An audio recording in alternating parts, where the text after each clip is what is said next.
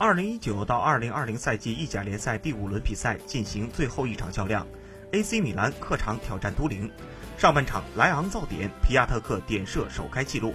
下半场贝洛蒂五分钟内梅开二度，实现逆转。最终 AC 米兰客场遭逆转，一比二不敌都灵。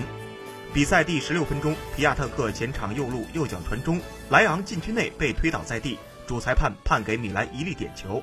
皮亚特克操刀点球命中，米兰一比零领先。第七十二分钟，都灵后场长传左路，贝洛蒂前场左路得球，面对穆萨基奥闪开角度，禁区前沿右脚爆射，都灵一比一扳平。第七十六分钟，贝洛蒂前场左路带球直塞肋部，扎扎禁区内左侧左脚抽射，唐纳鲁马将球扑了一下，贝洛蒂门前转身倒挂金钩，将球送入空门，梅开二度。都灵二比一米兰。此役过后，AC 米兰两胜三负积六分，仅排名第十三位；都灵三胜两负积九分，排名第六位。